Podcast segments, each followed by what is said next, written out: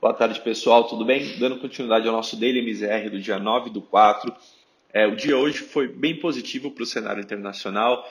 Acho que a Bolsa Americana ganhou um impulso bem é, favorável com a medida anunciada do Fed essa manhã, na vésperas do feriado.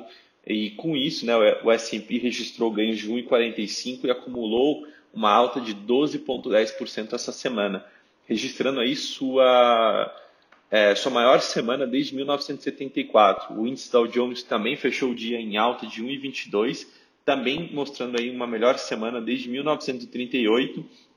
E o índice Nasdaq subiu ali 0,77% no dia. Eu acho que junto a isso o índice Eurostox encerrou também a sua semana em alta aí, apresentando em alta de 7,4%, apresentando seu melhor desempenho desde 2011 é, todos ali muito suportados pela notícia do Fed que foi divulgada essa manhã. Então, o Federal Reserve, que é o Banco Central dos Estados Unidos, anunciou nessa manhã, é, segundo a própria instituição, que eles devem fornecer mais 2,3 trilhões em empréstimos à economia. Então, com isso, eles acabam expandindo as operações do banco para alcançar ali empresas de pequeno e médio porte e também cidades e estados que necessitem aí de recursos durante essa crise.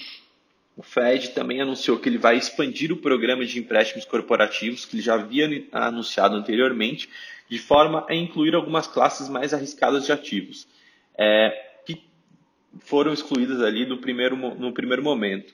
É, isso, na verdade, é muito favorável porque inclui a possibilidade de empresas que até recentemente eram classificadas como graus de investimentos que tiveram suas notas rebaixadas por conta dessa crise, que também voltem a participar desses mecanismos de mercado, dando novamente mais liquidez também para o mercado americano.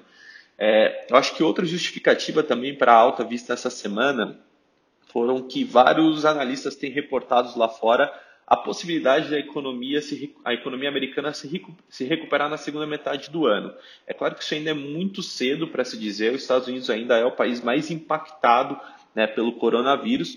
No entanto, é, segundo eles, as medidas de contenção para a propagação né, do vírus têm dado sinais positivos e a flexibilização é, poderia e deveria provocar uma recuperação mais rápida da economia.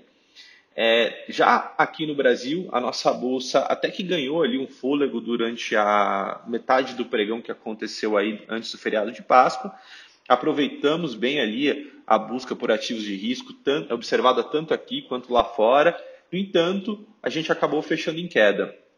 E acho que uma das principais razões desse, é, por, desse motivar, que motivou a nossa queda, acho que foi a divulgação ali da reunião da OPEP. Né, é, acho que a, a, instituição resolveu ali, é, concordou em reduzir a produção de 10 milhões de barris diários entre os meses de maio e junho. É, no entanto, é, mesmo com esse esforço para reverter a crise do preço que a gente vem observando da commodity no mercado internacional, essa medida ainda foi considerada como insuficiente por alguns players.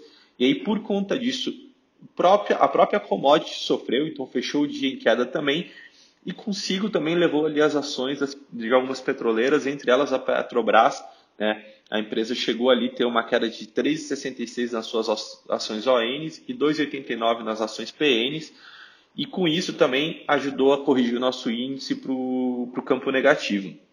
Após esse ajuste, o Bovespa encerrou o pregão hoje numa baixa de 1,20, porém a gente conseguiu ainda acumular uma alta nessa semana de 11,7%. Então demonstrou ali uma recuperação parcial também da Bolsa Brasileira.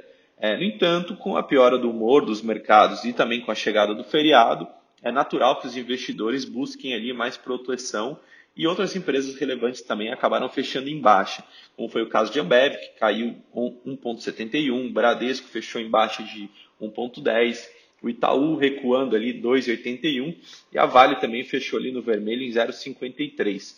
Agora, pessoal, indo um pouco para o câmbio, né? Acho que vale bastante a gente ressaltar que a gente teve uma semana bem positiva para o real. Então a gente saiu um pouco ali do padrão firme de escalada que a gente vinha vendo do dólar esse ano. É, voltou, a moeda americana voltou a cair e acumulou aí é, uma queda de 4% nessa semana. Eu acho que o mais interessante, ele encerrou uma sequência de sete semanas consecutivas de alta.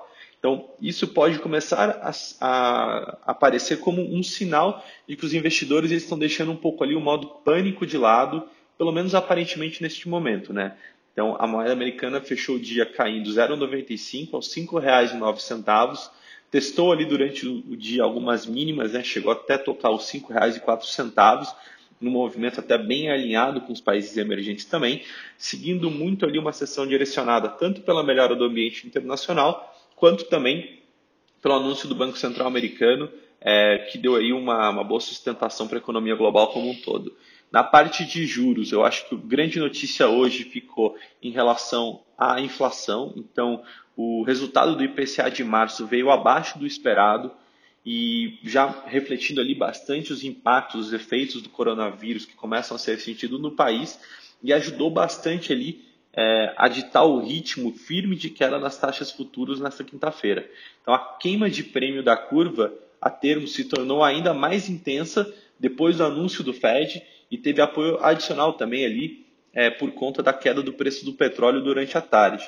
Acho que ressalta bastante o que a gente vem falando aqui de juros mais baixos por muito mais tempo, uma, à medida que a gente viu ali uma queda substancial também no DI 22 e no DI 23 caindo 3 e 3,5%, né? Acho que a expectativa da média de juros até dois, janeiro de 2022 fica em 3,86, mostra aí que a gente deve ter um juros bem mais baixo por mais tempo. Pessoal, por hoje é isso. A gente deve ter um feriado aí é, sexta-feira. Algumas bolsas no mundo fecham, outras permanecem abertas.